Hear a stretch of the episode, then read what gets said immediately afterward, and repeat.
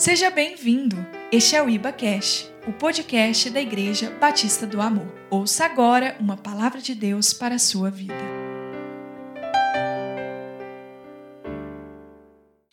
Aleluia.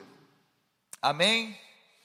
E que bom, né? Porque eu fico tão feliz de tê-los aqui, não é? Ter um casal assim disposto a abrir mão de tudo para fazer a obra de Deus. Eu gosto dessas coisas, sabe? Abrir mão de tudo para fazer a obra de Deus.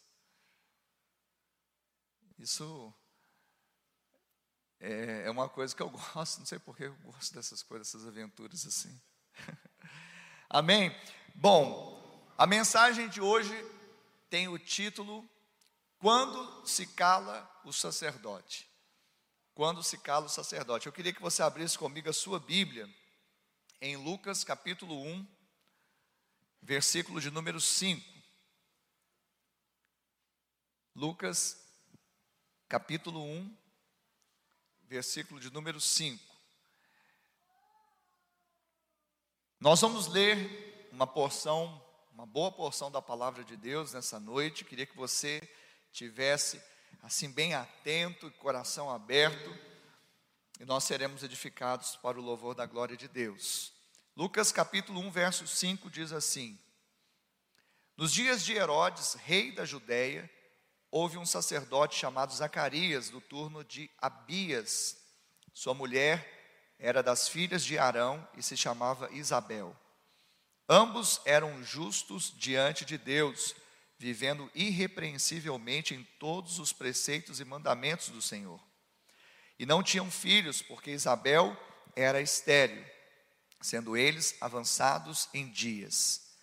Ora, aconteceu o que, exercendo ele diante de Deus o sacerdócio, na ordem do seu turno, coube-lhe, por sorte, segundo o costume sacerdotal, entrar no santuário do Senhor para queimar o incenso. E durante esse tempo, toda a multidão do povo permanecia da parte de fora, orando. E eis que lhe apareceu um anjo do Senhor em pé, à direita do altar do incenso. Vendo-o, Zacarias, Zacarias turbou-se e apoderou-se dele o temor. Disse-lhe, porém, o anjo: Zacarias, não temas, porque a tua oração foi ouvida. E Isabel, tua mulher, te dará à luz um filho, a quem darás o nome de João.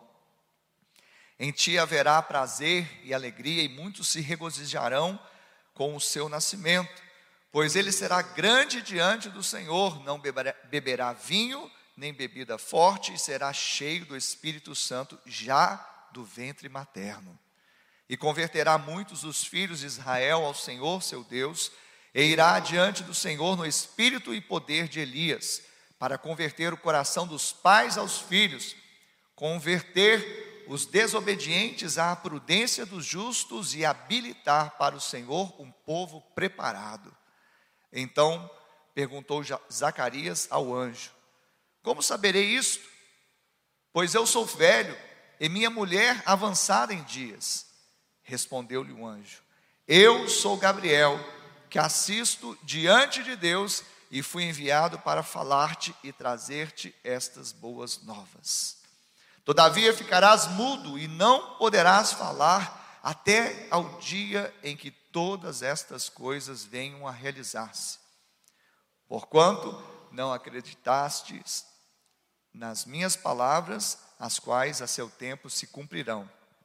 O povo estava esperando a Zacarias e admirava-se de que tanto se demorasse no santuário. Mas saindo ele, não lhes podia falar. Então entenderam que tivera uma visão no santuário. Expressava-se por acenos e permanecia mudo. Sucedeu que, terminados os dias de seu ministério, voltou para casa. Aí daqui do verso 23, na minha Bíblia eu passo uma folha apenas, vou lá para o verso de número 57. Verso 57 em diante diz assim: A Isabel cumpriu-se o tempo de dar à luz e teve um filho. Ouviram os seus vizinhos e parentes que o Senhor usara de grande misericórdia para com ela e participaram do seu regozijo Sucedeu que no oitavo dia foram circuncidar o menino e queriam dar-lhe o nome de seu pai, Zacarias. De modo nenhum, respondeu sua mãe. Pelo contrário, ele deve ser chamado João. Disseram-lhe: Ninguém há na tua parentela que tenha este nome. E perguntaram por acenos ao pai do menino que nome queria que lhe dessem. Então, pedindo ele uma tabuinha, escreveu: João é o seu nome. E todos te admiravam, ou todos te admiraram. Imediatamente a boca se lhe abriu e desimpedida a língua falava louvando a Deus. Sucedeu que todos os seus vizinhos ficaram possuídos de temor e por toda a região montanhosa da Judéia foram divulgadas estas coisas. Todos os que as ouviram guardavam no coração, dizendo: Que virá a ser, pois, este menino? E a mão do Senhor estava com ele. Amém? Pai, esta é a tua palavra, nós a lançamos aqui, Deus, nessa hora. Creio que ela é poderosa para transformar a mente, o coração e fortalecer o espírito. Que assim seja nesta noite. Usa, Deus, o teu servo como instrumento nas tuas mãos. Que nós saímos aqui totalmente transformados, impactados com a tua palavra. Ela gere fé, a mesma que usamos para vencer o mundo. Em nome de Jesus nós oramos. Amém. Diga amém. amém. Diga graças a Deus. Você, quantos conhecem essa história?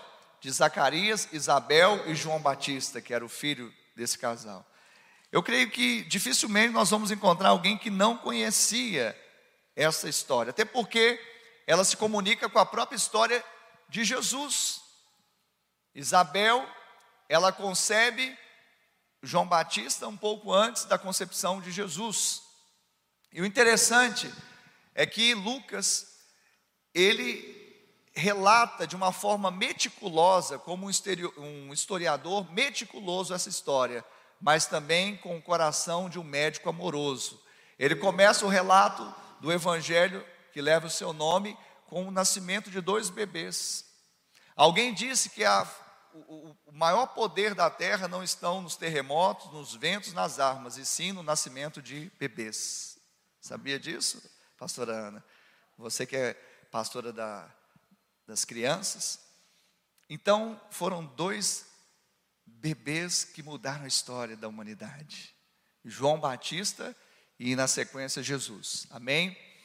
Mas nós temos que entrar dentro do contexto, porque a gente lê aqui, passa uma página, parece que passou pouco tempo, mas uma página na Bíblia pode falar, se você passar de Malaquias, por exemplo, para Mateus, passaram 400 anos de história que, inclusive, não havia manifestação de profetas ou de palavra profética de Deus. Então Israel estava nesse contexto, preste atenção, sem uma palavra profética da parte de Deus durante 400 anos, uma, uma nação que a própria religiosidade dominou boa parte dos sacerdotes, então tinha muitos sacerdotes que não eram como Zacarias, irrepreensível, e ainda estavam governados, dominados sobre o, é, o governo romano, cujo é, rei daquela, é, daquele local, Judéia, era Herodes, que era um déspota. Então esse era o contexto, esse era o momento. Agora imagina comigo esse casal que era chamado Zacarias e Isabel. Você sabe o que significa o nome Zacarias? Significa Jeová se lembrou. Amém?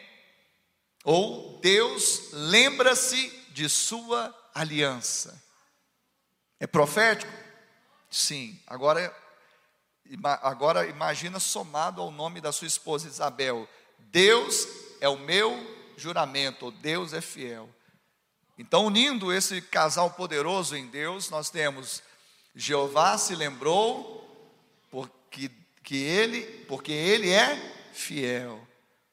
Amém? Assim será na sua vida em nome de Jesus. assim será na sua vida em nome de Jesus. Então era um casal, como diz a Bíblia, que era irrepreensível, ambos eram justos diante de Deus. E qual justiça? Não, certamente não era da lei, não era a justiça que procede das obras da lei, mas sim a justiça que procede da fé. Era um casal piedoso, era um casal cheio de fé e, sobretudo, esperava o, a manifestação de Deus nesses dias. Mas eles também tinham uma linhagem, ambos pertenciam a uma linhagem sacerdotal. Primeiro, porque Zacarias, como sacerdote, nós lemos, ele entrou no santuário, daqui a pouco nós vamos falar, por si só, só poderia ser de uma linhagem sacerdotal. De outra forma, não faria isso. Mas também a Bíblia, ou Lucas, faz questão de registrar que também sua mulher era uma, ou seja, era filha, ou era das filhas de Arão. Ou seja, também tinha uma linhagem sacerdotal. Uma família linda, uma família que realmente tinha a presença de Deus tomando aqueles corações. O interessante que quando nós olhamos para o sacerdócio que era feito naquela época, os sacerdotes eles eram divididos em 24 turnos e cada um servia no templo duas semanas por ano. Então, na, naquele momento, Zacarias estava no seu turno, chamado aqui turno de Abias, e ele estava servindo e uma das, das atividades mais importantes, queimando o incenso. Ou seja, ele estava num, num momento que era um momento muito importante, que acontecia no, no início do dia ou no crepúsculo do dia. Então ele estava fazendo algo ali realmente importante, não é, para o serviço a Deus. Mas esse homem, ele tinha algo no coração. Mesmo sendo um homem fiel, mesmo sendo um homem irrepreensível juntamente com sua esposa, a Bíblia fala que eles eram irrepreensíveis. E ela faz questão, Lucas faz questão de registrar que eles eram diante de Deus, mas também diante dos homens, tinham um bom testemunho. Mas eles tinham o que? Eles tinham desejo. Eles eram uma família linda, um casal feliz, mas eles tinham um lamento. A família não estava totalmente completa, eles não tinham filhos. Era um desejo do coração deles. Mas eles não tinham filhos, porque Isabel era estéril. E naquela altura do campeonato, não apenas a esterilidade dela impedia de ter filhos, mas como avançado de idade deles, tanto do marido como da esposa. A Bíblia relata, no verso de número 7, nós lemos: E não tinham filhos, porque Isabel era estéril, sendo eles avançados em, dia, em dias. E muitas vezes as pessoas vivem, elas têm tudo, elas têm né, a felicidade, elas têm um bem-estar, elas têm uma autorrealização, mas tem alguma coisa que lhes falta. Mas na verdade, aqueles que estão em Cristo, eles podem ter certeza que nada lhes faltará, porque o Senhor é o nosso pastor. Às vezes, a nossa ótica parece que nos falta algumas coisas, e alguns acham que falta muita coisa, mas se os seus olhos forem bons, todo o seu corpo será luminoso. Se os seus olhos forem bons, você vai ver a glória de Deus. E a glória de Deus, ela ocupa qualquer lugar, em qualquer espaço. Ela abunda, ela sobeja, e é isso que está sobre a sua vida. Eu quero profetizar aqui que nesse tempo você também vai ver esse Jeová que se, que se lembrar de você, porque Ele é um Deus fiel e a glória dele vai vir sobre a sua vida em nome de Jesus. Você crê nisso? Esse é um tempo. Talvez tenha uma área que está estéreo na sua vida. Talvez tenha uma área que não está rompendo. Talvez tenha uma área que você fala, está faltando para ficar realmente bom. Sabe? E eu tenho aprendido que eu não tenho desejado simplesmente o bom, eu tenho desejado o que é sobremodo excelente. Porque o, o inimigo do, do excelente não é o ruim, é o bom. O bom te faz acomodar, o bom te faz, ah, não, é isso mesmo, nada vai mudar, sempre fizemos assim, todos fazem assim. A minha mulher é estéreo, estamos avançados em idade, nada vai mudar. Se esse fosse o pensamento de Zacarias e Isabel, eles não talvez poderiam contemplar o milagre acontecer na vida deles. Eu estou aqui para te dizer que talvez a história de Zacarias e Isabel, ela seja a nossa própria história. Talvez tenha uma área na nossa vida que nós estamos tendo esterilidade, talvez uma área que talvez não tenha mais condição de frutificar os olhos humanos, mas eu quero te falar nesta noite que o Senhor é aquele que se lembrou de você, é aquele que é fiel. E ele vai tirar toda a esterilidade. Entrando de novo no texto e no contexto, querido, esterilidade para o judeu era a pior coisa que tinha. Esterilidade para as mulheres judias era um sinal do desfavor de Deus e também de um opróbrio, da vergonha diante dos homens. Imagina uma mulher de Deus, serva do Senhor, da linhagem de Arão, esposa de um sacerdote, uma vida feliz, mas não tinha filhos. Ela era, né, naquela cultura, desfavorecida e tinha também que lidar com a vergonha diante da comunidade. Mas eu sei que assim como Isabel, você também permanece fiel, amém? Nas promessas do Senhor. Quantos permanecem fiéis aí na promessa do Senhor? Então, se você permanecer fiel e se você crer, você vai ver a glória do Senhor. E aí, então, nesse, nessa semana em que Zacarias estava ali no, no santuário, e ele estava queimando incenso no santuário, e era interessante porque esse, esse, esse, esse serviço, esse ministério, era um dos mais importantes ali. E ele estava fazendo, com certeza, com todo o zelo, mas a Bíblia vai relatar que algo sobrenatural aconteceu ali naquele dia. A Bíblia diz aqui no verso 11 que eis que lhe apareceu um anjo do Senhor em pé à direita do altar do incenso. Ele estava ali, quem sabe, queimando o incenso, intercedendo, porque como sacerdote ele precisava interceder pelo povo, mas também ao interceder pelo povo que estava lá de fora esperando que ele saísse, ele estava também com certeza levando as suas próprias demandas, porque o sacerdote também deveria orar por si mesmo. E quem sabe, quem sabe nas orações dele, ele falava: Pai, há 400 anos o Senhor não fala com Israel, mas nós sabemos que há uma promessa, que o Senhor não vai se calar, porque o Senhor não deixa Israel. E eu estou aqui no santuário, clamando para que o Senhor se manifeste, e orava, intercedia pelo povo. Muitos estão se desviando, muitos estão eh, se tornando religiosos, mas eu estou aqui, e também, Pai, eu quero apresentar uma causa. Não é verdade? Quem já fez isso? Orou assim, né? Pela nação, pelo Brasil, pela, pelas crianças do mundo inteiro, por tantas coisas, assim, aí você se enche, né? Você fica assim, nossa, como eu estou espiritual. Ah, é porque parece que quando você vai pedir alguma coisa para si, parece que você não é tão espiritual. Quem já sentiu isso? Quando você pede uma coisa para si, você fala assim: Parece que eu estou sendo cobiçoso. Deixa eu te falar. Pode pedir para si. Porque Jesus disse que você pode. Ele falou em Mateus 7: Pedi e dá-se-vos-á. Você é filho, o filho tem direito a pedir. O direito não foi conquistado por você, foi conquistado por ele mesmo. Ele levou a condenação, a condenação que te impedia de receber, mas para dar para você o mérito que era dele. Então ele fala: agora pode pedir. Então você pode pedir. Ah, mas eu não mereço. Aí que é bom. é, escandal, é escandaloso falar isso, né?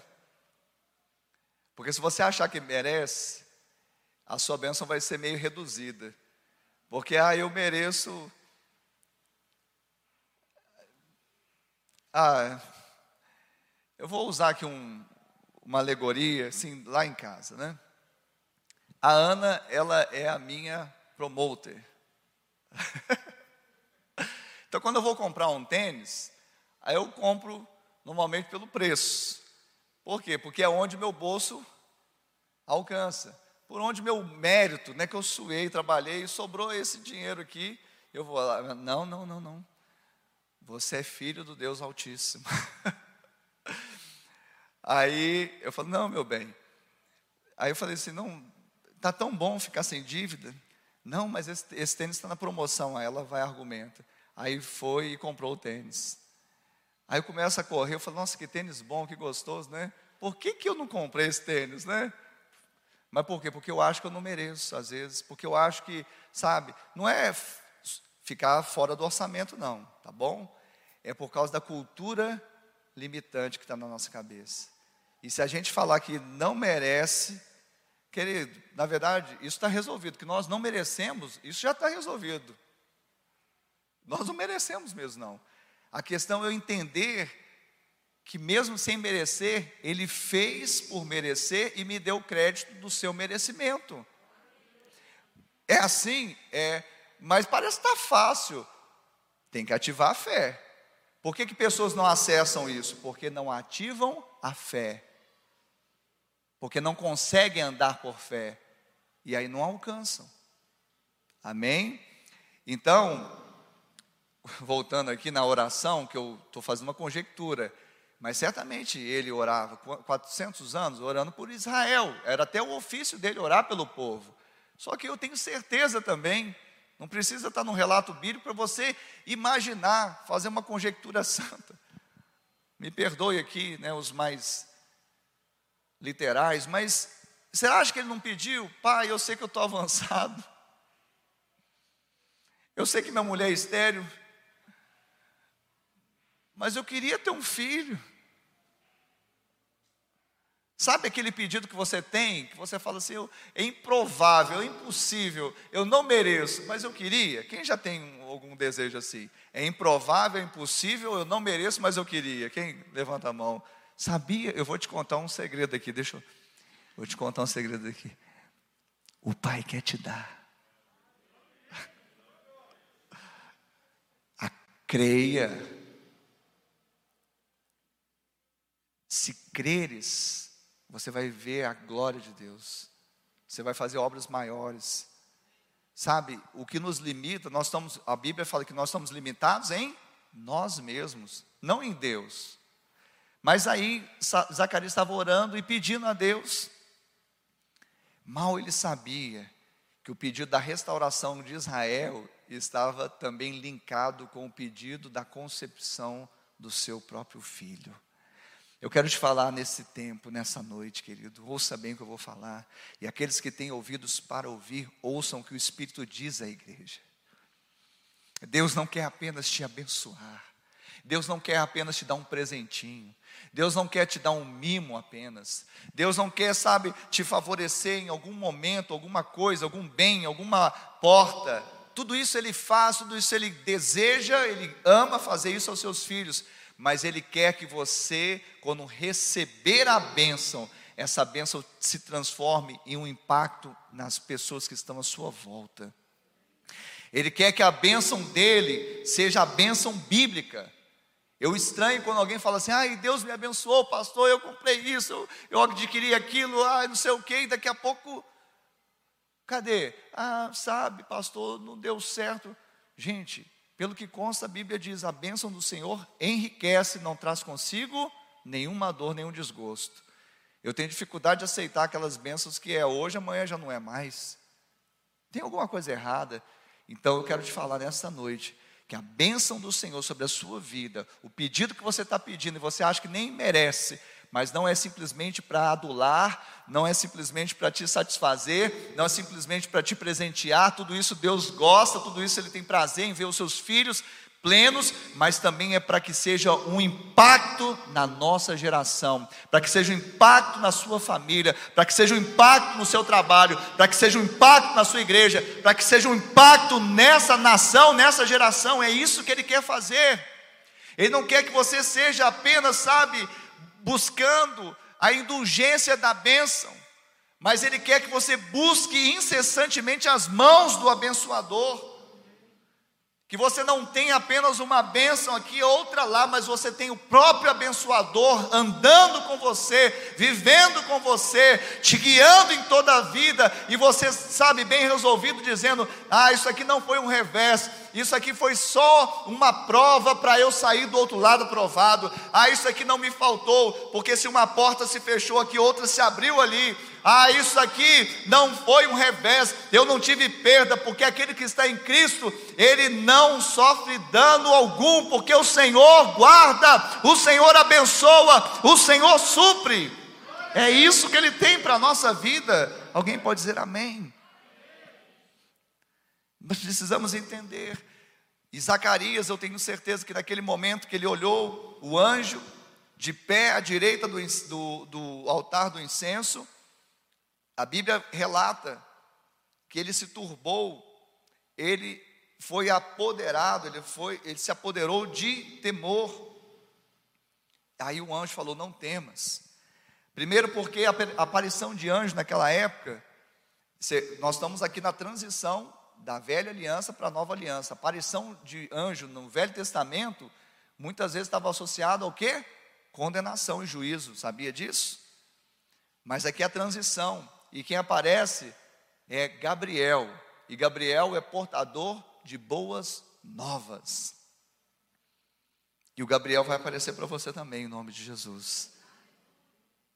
E aí, queridos, nós vemos aqui o Gabriel, esse anjo, falando: não temas, não temas, porque a tua oração foi ouvida. Nesses dias você vai sentir um gozo tão poderoso no seu coração, no seu íntimo, que você vai perceber que é o próprio Deus confirmando, validando a voz dele no seu coração, dizendo: Não temas, porque a tua oração foi ouvida. Ah, mas está estéreo. Não, a estéreo, a Isabel, sua mulher, ela vai dar à luz um filho a quem você vai dar o nome de João. Diga assim: o meu milagre tem nome. Sabe qual é o nome do seu milagre? Do meu milagre? João. A palavra João significa Deus é cheio de graça. Sabe o que é milagre na nossa vida? É o derramar da graça de Deus em nós é um favor que nós não merecemos, é aquilo que nós, sabe, temos por, sabe, por coisas inalcançáveis, impossíveis, improváveis, mas é aquilo que Deus gosta de fazer na nossa vida. Deus ele ama fazer milagre na nossa vida. Deus ele ama nos abençoar, derramar graça na nossa vida, porque a graça na nossa vida a glória a Deus na nossa vida é o testemunho de Cristo aqui na terra. É o testemunho de que Cristo está em nós, é que Cristo nos comprou, que Cristo nos transformou. Gabriel literalmente significa homem de Deus. É o anjo que traz boas novas. E ele fala então para Zacarias não temer, porque a oração dele estava sendo ouvida. Ele traz também uma promessa, dizendo: A sua mulher te dará à luz um filho, a quem darás o nome de João. Mas ele traz aqui também algo interessante. O próprio anjo da parte de Deus, Gabriel, ele traz algo interessante, que ele disse: essa criança no ventre da sua mulher, já no ventre será cheio do Espírito. Essa criança ela vai receber o Espírito Santo antes mesmo de nascer. Olha só que experiência poderosa. E ele, e ele vai falando, ele vai ser um profeta de Deus. Ou seja, talvez Zacarias, da linhagem de Arão, Isabel, da linhagem de Arão, imagina para o filho o que, que ele vai ser? Sacerdote. Mas o anjo fala, da parte de Deus, ele vai ser um profeta de Deus. Ele vai anunciar a vinda do Messias. Interessante isso. Porque talvez até o nosso próprio milagre não está nas nossas próprias mãos, mas pode estar na nossa descendência. porque a nossa descendência vai ser poderosa também, vai ser grande nessa terra. Não que vai estar com status, com narcisismo, com nada disso, vai ser grande para Deus. Vai fazer coisas relevantes, coisas que mudam a história de pessoas, de vidas, de, de cidades, de nação, de geração. Quem crê nisso e pode dizer amém? Então, por isso, o anjo, da parte de Deus, ele dá instruções, duas instruções basicamente. A primeira, seu filho vai chamar João. Então não pode colocar o nome do milagre de outro nome. Não pode ser outro nome, tem que ser, diga João. João significa Jeová é cheio de graça. Segunda instrução, que esse menino seja consagrado a Deus como nazireu. Era um voto que era feito, que não podia passar navalha na cabeça, não podia tomar, beber vinho, bebida forte, e ele ficava consagrado exclusivamente para o louvor, para o serviço de Deus. E o interessante é que tudo isso vai fechando o que o cumprimento profético. Eu falei de Malaquias, que foi o último profeta a profetizar nesse hiato de 400 anos entre o Velho e o Novo Testamento, ou seja, entre a dispensação da lei e a dispensação da graça que veio com Cristo. E Malaquias já tinha profetizado, no capítulo 3, no verso 1: Eis que eu envio o meu mensageiro, que preparará o caminho diante de mim. E, e no capítulo 4 ele também diz, no verso 5 e 6: Eis que eu vos enviarei o profeta Elias, antes que venha, ele converterá o coração dos pais aos filhos. E ainda Isaías também profetizou, Isaías 40, verso 3 e 4: Voz do que clama no deserto Preparai o caminho do Senhor, endireitai no ermo a vereda a nosso Deus.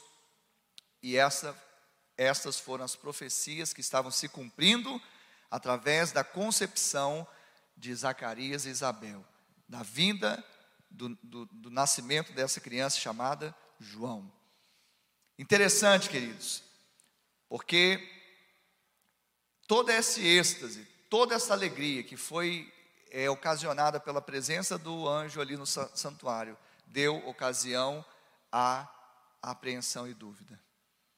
Quantas vezes também nós estamos num ápice da nossa vida, talvez espiritual, nós estamos buscando, nós estamos com um culto como esse, tipo céu na terra, louvores maravilhosos, e aí vem a palavra do Senhor, né, como um míssil teleguiado ao nosso coração, a palavra fala, me enche, me empodero da graça, e quando eu saio lá para fora, muitas vezes eu dou lugar à apreensão e dúvida.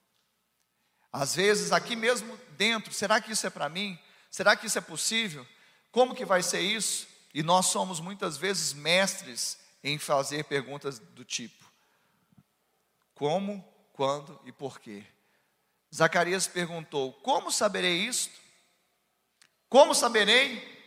Pois eu sou velho e a minha mulher avançada em dias. Ou seja, mesmo ele tendo recebendo a promessa, mesmo ele tendo recebendo as instruções, mesmo ele testificando que era um anjo da parte de Deus, mesmo o temor se apoderando do coração dele, mesmo ele sendo um homem temente a Deus, um sacerdote irrepreensível diante de Deus e dos homens, ele deu lugar à apreensão da dúvida no seu coração.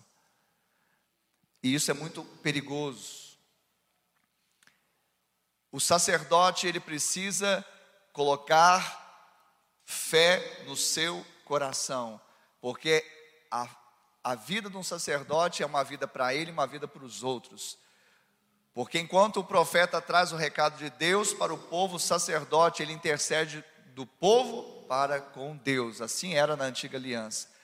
Mas a nova aliança em Cristo que nós somos constituídos reis e sacerdotes, nós também fomos colocados por intercessores nessa geração. Que sente a dor das pessoas, que tem empatia, que fala: Eu vou orar por você. Agora, como eu vou orar por você se nem eu tenho fé suficiente para orar pela minha causa? Como eu vou orar por você se eu mesmo não creio na promessa?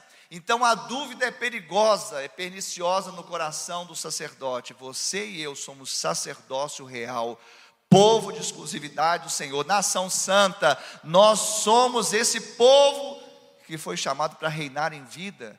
não deixe a incredulidade tomar o seu coração. Não deixe. Porque uma das coisas que a incredulidade vai fazer, vai, vai fazer com o sacerdote, é fazer com que ele se cale. Sacerdote não pode se calar. Sacerdote tem que falar.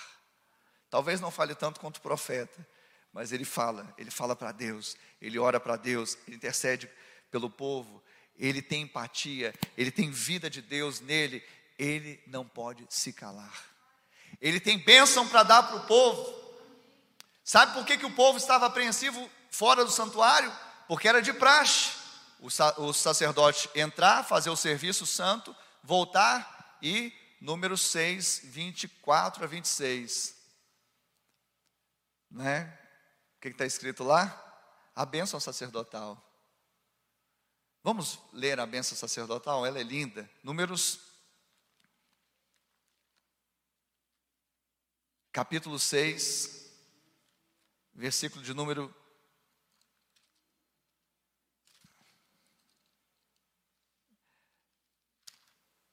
vinte e quatro.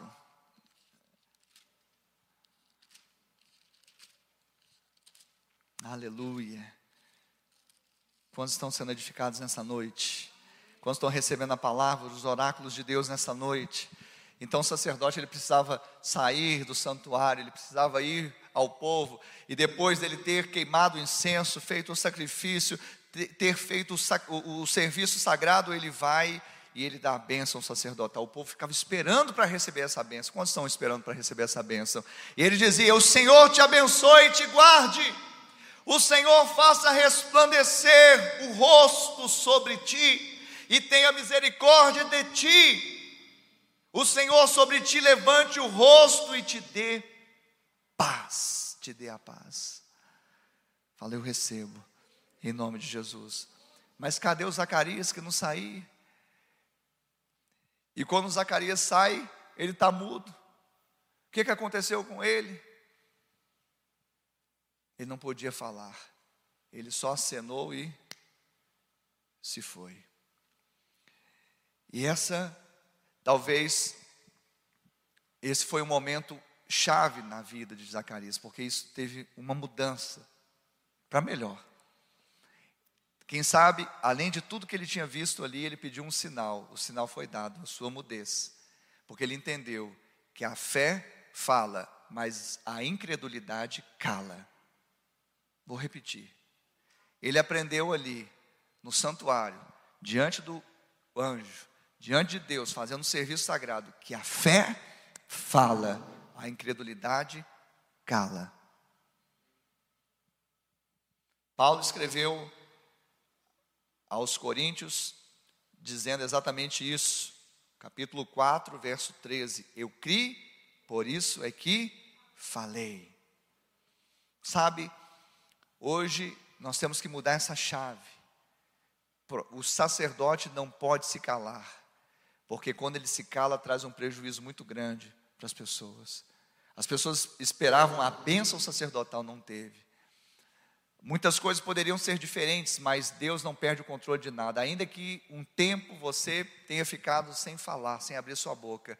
Eu, você está vindo aqui nesta noite para ouvir novamente sobre Zacarias, para você abrir a sua boca e profetizar, abrir sua boca e orar, abrir a sua boca e falar dos mistérios de Deus, abrir a sua boca e dizer sobre bênçãos de Deus que estão profetizadas na sua própria vida. Porque se você profeticamente tomar essa palavra, Zacarias, Deus se lembrou, ele não se esqueceu das promessas dele na sua vida. E no casal Isabel é o que? Ele é fiel. Em todas as suas promessas, nenhuma delas vai cair por terra. Nenhuma delas. Amém? Você toma posse disso? Então, nós gostamos de perguntar, cuidado com perguntas do tipo: como isso vai acontecer? Não tem mais tempo, não tem mais jeito. Quando isso vai acontecer? Já se passou o tempo, não tem mais jeito. Por quê? Se eu não mereço, se as pessoas não estão fazendo, às vezes também tem isso, né? Às vezes eu não mereço, eu não valho nada, eu não posso, mas também ah, o outro não está me ajudando, o outro não sei o quê. Para com isso. Essas perguntas anulam a nossa fé. Quando nós falamos eu sou novo demais, eu sou velho demais, eu não sei falar, são argumentos que põem em xeque o agir de Deus. Você vai falar, eu posso todas as coisas naquele que me fortalece. Em Cristo Jesus eu sou mais que vencedor. Ah, pastor, mas eu estou fraquinho. Então diga o fraco: eu sou forte. Mas eu estou fraquinho, então quando eu estou fraco, é aí que eu sou forte, porque o poder de Deus opera na minha fraqueza. Não deixe a palavra de Deus, não troque, colocando incredulidade no seu coração. Argumentos assim põem em xeque o agir de Deus. Deus quer continuar a operar na sua vida.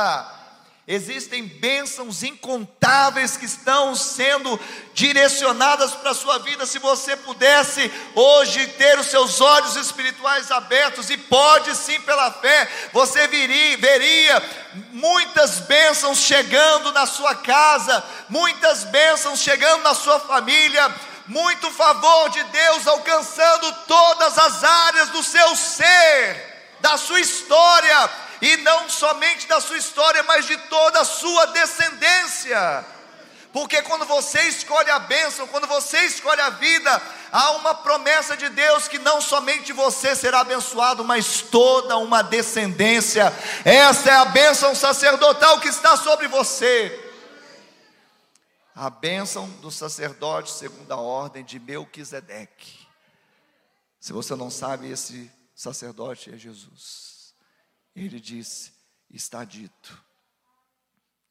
Zacarias queria uma garantia além da palavra de Gabriel, um sinal. Como nós gostamos de sinais. Não tem nada contra sinais. Se eles aparecerem, ótimo. Mas se eles não aparecerem, ótimo. Porque mais bem-aventurado é aqueles que não viram e creram.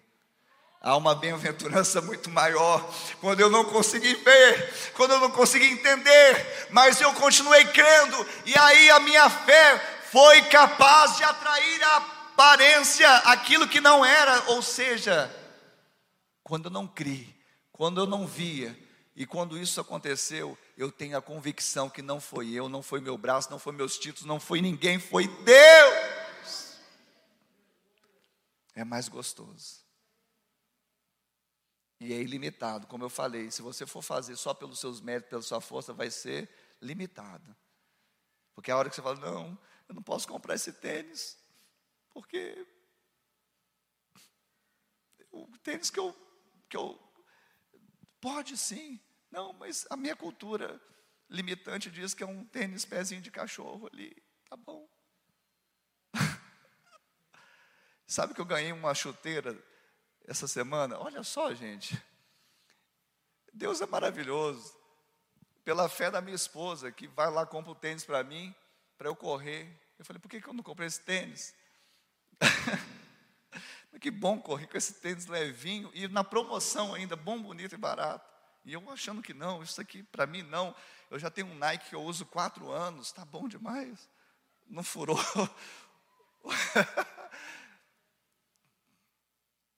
Aí o irmão, pastor, dá um pulinho aqui em casa. Claro, vou ir. Mora perto da minha casa. Olha, setembro eu vou viajar. Eu falei, não, é porque meu pai, ele está avançado em idade, eu quero ir lá no Nordeste, e aí, pode estar tá me vendo agora, né, filho? Ele não perde um culto. E eu vou visitar o papai. E eu queria te dar um negócio aqui. Aí foi lá, a primeiro pegou um chocolate, eu fui com a Esté, deu chocolate para a Esté. Eu falei, não, não faz isso não. Aí deu chocolate para ela. Eu falei, ah, já que deu, então também como Pedro, né? Pedro não queria que lavasse os pés. Então lava a mão, lava o corpo me dá chocolate para mim, para Ana Cláudia. Aí pegou uma caixa lá, eu abri, eu falei, meu Deus, o que, que é isso? Eu abri e tal, aí eu abri, mandei a foto até para o Samuel. Samuel, pai, quem te deu esse, esse, essa máquina? Nem, nem respondi na hora, uma chuteira de futsal, diz que é do Messi. falei, agora é minha, né? Era do... Top! Aí eu falei, filho, pastor, eu falei, eu vou viajar, em setembro é o seu aniversário, eu não vou estar aqui, eu já te dei seu presente. Eu falei, meu Deus do céu, isso é graça demais. Não é graça, gente. Isso é graça, gente. O que, que eu fiz? Eu não fiz nada. Aniversário todo mundo faz. Não é verdade? Meu aniversário é em setembro ainda. O camarada me chama na casa dele e me dá uma. Então isso é graça. Eu quero te falar, querido, se tiver sinal, amém. Mas se não tiver, continue crendo, porque Deus tem graça na sua vida. Deus tem, sabe, favor. Então pare de buscar sinais, campanhas intermináveis. Eu vou entrar agora nessa campanha aqui de 7 por 7, 24 por 24 e tal. Amém. Se você fizer por fé, porque tudo que faz sem fé é pecado. Se for com fé, não barganha, for com fé mesmo, de devoção, de entrega, amém. Tem nada contra. Mas cuidado com aquele negócio de ficar é, é, dependente de campanha, de, de fetiches, às vezes espirituais, para alcançar o favor de Deus. Eu quero te falar nessa noite: você já alcançou o favor de Deus. Você não faz a campanha, você não faz a corrente, você não. Você não planta bananeira. É porque eu não aguento, eu não aguento. Eu fico aqui assim, dá vontade de pular, dá vontade de fazer um monte de coisa. Você não faz nada disso para alcançar o favor de Deus. Pai, eu fiz uma estrela, agora a Esther, fica fazendo estrela para mim, fala, pai, e agora? Olha só, eu, cuidado, vai cair, filha. E ela faz a estrela para agradar o papai. Você não precisa fazer estrela perfeita, dar rabo de arraia para agradar o papai. O papai se agrada de você em Cristo Jesus. Você entende isso? Mas que desça daqui da mente que tem cultura limitante para cá para o espírito que é ilimitado. É o próprio espírito de Deus que vai te fazer romper e vencer e avançar e ainda vai impactar todo mundo que está à sua volta. Então fica com ah, se né, um sinal ali, ah, aconteceu, o que, que aconteceu? Um passarinho verde pousou esses dias também, pousou um passarinho que eu nunca tinha visto na minha vida, né? Aí eu, nossa, será que é um sinal? Aí filmei, tirei foto, chamei a, a Esther e tal. Depois eu fiquei em dúvida de qual passarinho era. Aí o Sérgio decifrou, falou, pastor, já morei na roça, é pica-pau, né? Pica-pau mesmo, apareceu lá. Aí para o espiritual, né? O, não, espiritual não, o... Não, não, tem que achar essa palavra. Místico. o místico é diferente. Né? O espiritual é uma coisa, agora o místico é outro. Hum, esse é um sinal. Pica-pau bate na madeira.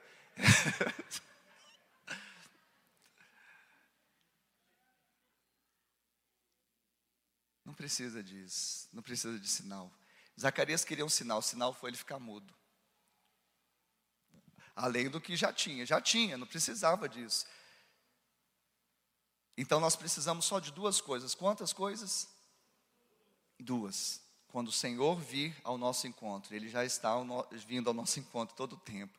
Ele já está enviando anjos, inclusive esse que vos fala, porque você já recebeu o anjo sem saber que era. Amém? Você já ouviu o anjo sem saber que era. E precisa de duas coisas. Você precisa de quantas coisas? Não temer e crer. A palavra é: não temas, crê somente. O que, que você precisa? Não temer e crer. Não temer e crer. Não tema as circunstâncias. Não tema as dificuldades. Deus é contigo. Não temi, Senhor, e agora creia, porque a, a fé é que te mantém de pé. Ah, mas eu, eu dei uma tropeçada. Você tropeça, mas o Senhor te levanta. Ele vai te levantar, porque a fé nos levanta. A fé nos levanta. A fé é abençoada, a incredulidade é julgada. A fé fala, a incredulidade cala. Zacarias não creu e, portanto, não pôde falar. Nós temos que ouvir o que Paulo escreveu em 2 Coríntios, eu falei primeiro, 2 Coríntios, capítulo 4, verso 13. Eu criei, por isso aqui falei, a fé fala. Nós temos a palavra, o que queremos mais? Nós temos a promessa, o que mais buscamos. Então aprenda que não é falar qualquer coisa. Aquele que fale, Pedro escreveu na primeira carta dele, capítulo 4, verso 11: se alguém fala, fale de acordo com os oráculos de Deus, fala a palavra, profetiza a palavra, libera a palavra. Sabe, tem pessoa que fala, pastor, eu não sei orar, então abre a palavra e ora a palavra. Abre e declara a palavra. Os ouvidos mais perto da sua boca são os seus. Vai, você vai ser empoderado na fé sobrenatural e você vai ver o milagre acontecer na sua vida. Não vai ter tempo para mimimi, não vai ter tempo, sabe, para ficar ouvido, oh, não vai ter tempo que você vai estar cheio da presença de Deus e o Senhor vai fazer o seu milagre acontecer. E o seu milagre tem, diga, nome. Nome. Qual que é o nome do seu milagre? João. Diga, João. João. Diga assim, João, João é o seu nome para terminar, exatamente isso que aconteceu no final. No final, passado nove meses, Zacarias estava ali mudo. Isabel concebeu. Aleluia. Glória a Deus, o milagre chegou. Como que é o nome do milagre? João. É o Batista. Aí chegaram os amigos, os parentes. Que linda criança. Como que é o nome? É o nome do pai. Zacarias, né? Não! Isabel já levantou lá da cozinha e falou: negativo. Não, não, não, não. O nome dele é João. Aí essa mulher tá doida. Foram lá perguntar: Ei, Zacarias, na nossa tradição, lembra da tradição? Um dos critérios que o coração busca para decidir critério frágil. Sempre fizemos, sempre demos o nome do varão, primeiro varão primogênito, o mesmo nome do pai. Isso também estava entranhado na cultura judaica. Mas João falou assim: hum, hum, hum, hum. Aí pediu uma tabuinha, que era um pedaço de madeira com cera que dava para escrever. Era o notebook deles. Trouxe. Aí ele escreveu: João é o nome dele. Deixa eu te falar. Nesses dias, nesse tempo, talvez vão querer mudar o nome do seu milagre. Talvez vão querer falar assim: não, você foi longe demais. Tem que dar o mesmo nome de que sempre foi. Talvez fracassado, talvez impotente, talvez limitado, talvez estéreo, talvez eu não sei o que, você sabe e Deus sabe. Mas quando junta Zacarias, Jeová se lembrou com Isabel, Deus é fiel, vai gerar um, uma graça poderosa na sua vida, que não vai poder ser mudada. Nada e ninguém vai poder mudar nome do seu milagre. João é o seu nome. E sabe, isso é tão poderoso que eu imagino a alegria, porque aí quando ele escreveu e eles falaram João, aí começou a louvar a Deus, a Bíblia fala. Imediatamente a boca se lhe abriu e desimpedida a língua, falava louvando a Deus. Falava louvando a Deus. Falava louvando, sabe?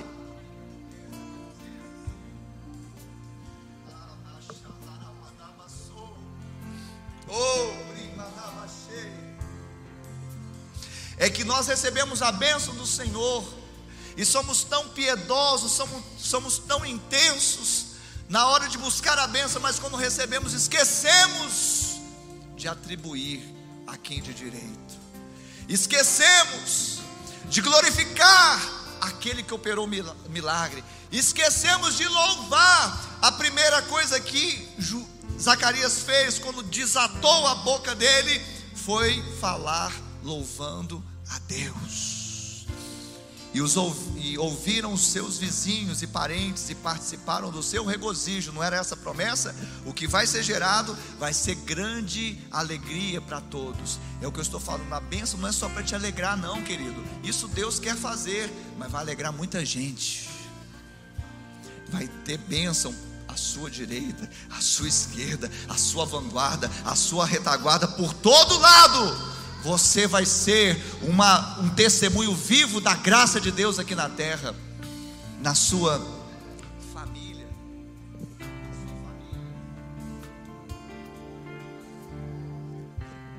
Na sua família, no seu trabalho, na sua célula, na sua igreja, seja onde for, os seus vizinhos, ou seja, as pessoas próximas, vão ficar possuídas de temor, e isso será divulgado o que aconteceu no secreto, o que aconteceu no santuário, o que está acontecendo aqui nesta noite, você fala, mas tantas pessoas podiam estar ouvindo essa mensagem. Ah, o meu marido podia estar aqui, a minha esposa podia estar aqui, alguém podia fazer alguma coisa e trazer aquela pessoa. Não! A pessoa que devia estar aqui está aqui, ou está ouvindo aí. Querido, você é um agente de milagres. A graça está sobre a sua vida, é através dela que vai acontecer um reboliço, vai acontecer coisas tremendas. Creia nisso, não temas, creia somente. Porque o que está sendo feito em oculto, não somente aqui nessa igreja, mas no seu quarto de guerra também, nos seus montes, em lugares que talvez ninguém saiba, isso vai se tornar público, não para você ostentar e falar assim, ah, eu sou bom, e fazer tipo comparações insanas, não, para dizer, Ele é bom, Ele é fiel, se Ele fez em mim o pior de todos, se Ele fez em mim o improvável, Ele vai fazer em você também. Obrigada por acessar o IbaCash. Acesse também nossas redes sociais. Siga Igreja Batista do Amor. Até a próxima!